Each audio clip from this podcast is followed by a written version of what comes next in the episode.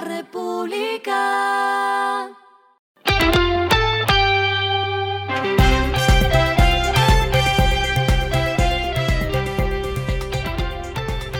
Esto es lo que debes saber al comenzar la semana.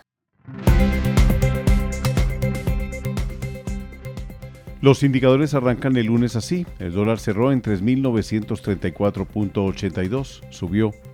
El euro cerró en 4.263.57 pesos, subió. El petróleo Brent se cotizó en 79.8 dólares el barril, subió. La carga de café se vende a 1.430.000 pesos y en la bolsa de Nueva York se cotiza a 2.07. Las movidas del fin de semana fueron.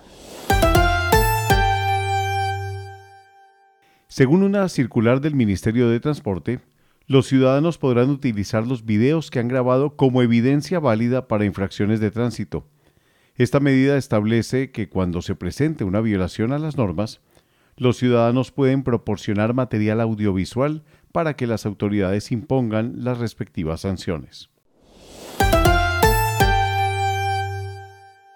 Medellín declaró el estado de prevención por deterioro de la calidad del aire en la ciudad que empezará a regir desde el lunes. Debido a las condiciones meteorológicas actuales e incendios forestales, el ambiente de la capital del Valle de Aburrá se ha deteriorado.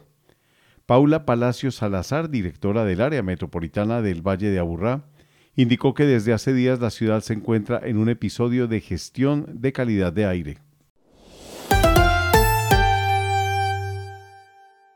Diego Cancino será el nuevo viceministro del Interior del gobierno del presidente Gustavo Petro, luego de que la hoja de vida del exconcejal de la Alianza Verde fuera publicada en la página web de la Presidencia de la República para su nombramiento.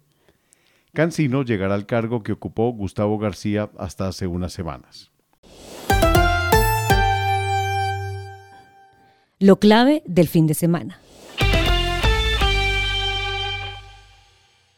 Alexander López será la nueva cabeza del Departamento Nacional de Planeación tras la salida de Jorge Iván González debido a las diferencias que tenía con el presidente Gustavo Petro. Su hoja de vida ya fue publicada en la página de presidencia, un paso previo a su posesión. González, quien llegó al cargo el 24 de agosto de 2022, presentó la carta de renuncia a principios de febrero. En una columna publicada en La República, González, si bien destacó que el discurso del programa de gobierno del presidente Petro es intrínsecamente válido, añadió que la absolutización de la voluntad del discurso llevó a desconocer la complejidad de su realización práctica. Uno de los retos que tendrá López por delante es la implementación del Registro Universal de Ingresos, el cual tiene como fin que el Estado pueda identificar quiénes contribuyen con impuestos y quiénes reciben subsidios. lo que está pasando en el mundo.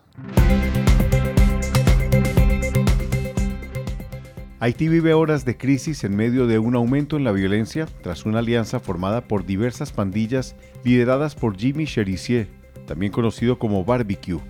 Durante el fin de semana, tomaron el control de la principal cárcel en Puerto Príncipe, donde se encuentran detenidos los colombianos acusados por el asesinato del presidente Juvenel Moise. Después de tomarse la principal cárcel del país, el Palacio Nacional podría ser el siguiente objetivo de los grupos armados que estarían buscando derrocar el gobierno del primer ministro Ariel Henry, reporta la agencia EFE.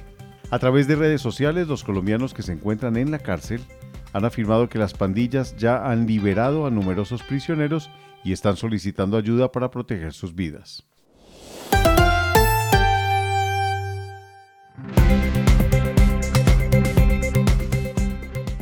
Finalizamos con el editorial de hoy.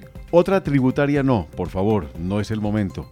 El anuncio de otra tributaria al final del año puede ocasionar un verdadero descalabro para la economía, no solo por la poca ejecución, sino por la desaceleración generada.